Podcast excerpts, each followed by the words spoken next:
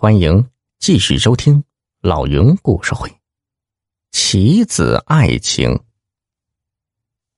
老大是暗暗在心里叹了一口气，他知道小兰并不是为了减肥才节食的，而是因为他家里父母都没有工作，最近为了考研究生辞了以前的家教，断了经济来源，这才饥一顿饱一顿的。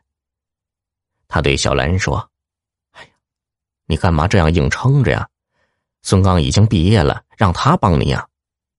小兰呢，虚弱的摇摇头说：“孙刚到现在还没找到工作，他爸爸也下岗了，妈妈开的小杂货店赚不了几个钱的。那你也不能苦了自己呀，身体是一辈子的事儿。”接着，老大掏出钱包里的钱，塞到小兰的枕头底下说。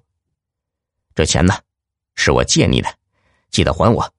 说完，朝着小兰挥挥手，出了校医院，叫了一辆的士，又回到了孙刚举办婚礼的酒店。这时，婚宴已经结束，客人们全都走了，只剩下孙刚和新娘子薛小北。孙刚喝得酩酊大醉，靠在桌子上，不停的对薛小北说。小兰，水，快给我去倒杯水去。小兰，新娘子薛小北根本不理孙刚的叫唤，在旁边坐着一动不动。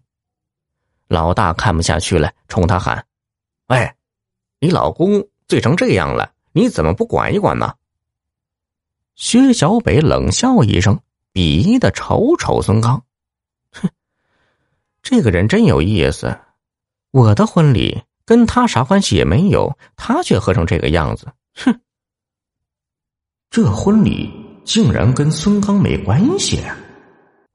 老大听了是一头雾水，他来不及细究，给孙刚倒了一杯水，吃力的扶起孙刚，问薛小北：“新娘子，今天可是你们的大喜日子，我得把这个新郎官送到哪里去啊？”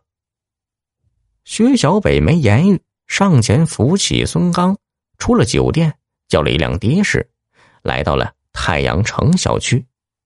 到了一间贴着“喜”字的房门口，薛小北掏出钥匙，却不开门，对老大淡淡一笑，说：“我们到了，你请回吧。”老大简直气坏了，这都到新房门口了，也不让人进去，这是哪门子的待客之道啊！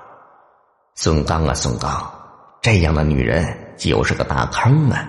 你这辈子乖乖的在坑里待着，永远也别想从坑底爬上来。一气之下，他扔下孙刚，头也不回的走了。再说这一边，薛小北把孙刚扶进房间，让他在一张床上躺下，替他盖上被子，便轻手轻脚的走了出去。孙刚醉醺醺的，任由薛小北摆弄好，迷迷糊糊的睡了一觉。醒来时天已大亮，这才发现自己睡在一个陌生房间的床上，他吓了一大跳，猛地摇着头让自己清醒过来。他赶紧起了床，刚拉开房门，便见客厅的沙发上坐着一个中年男人，冷冰冰的盯着他。孙刚心里打了个寒战，朝着中年男人讪讪的笑了笑：“哎，赵总，早啊。”被叫做赵总的中年男人没吱声。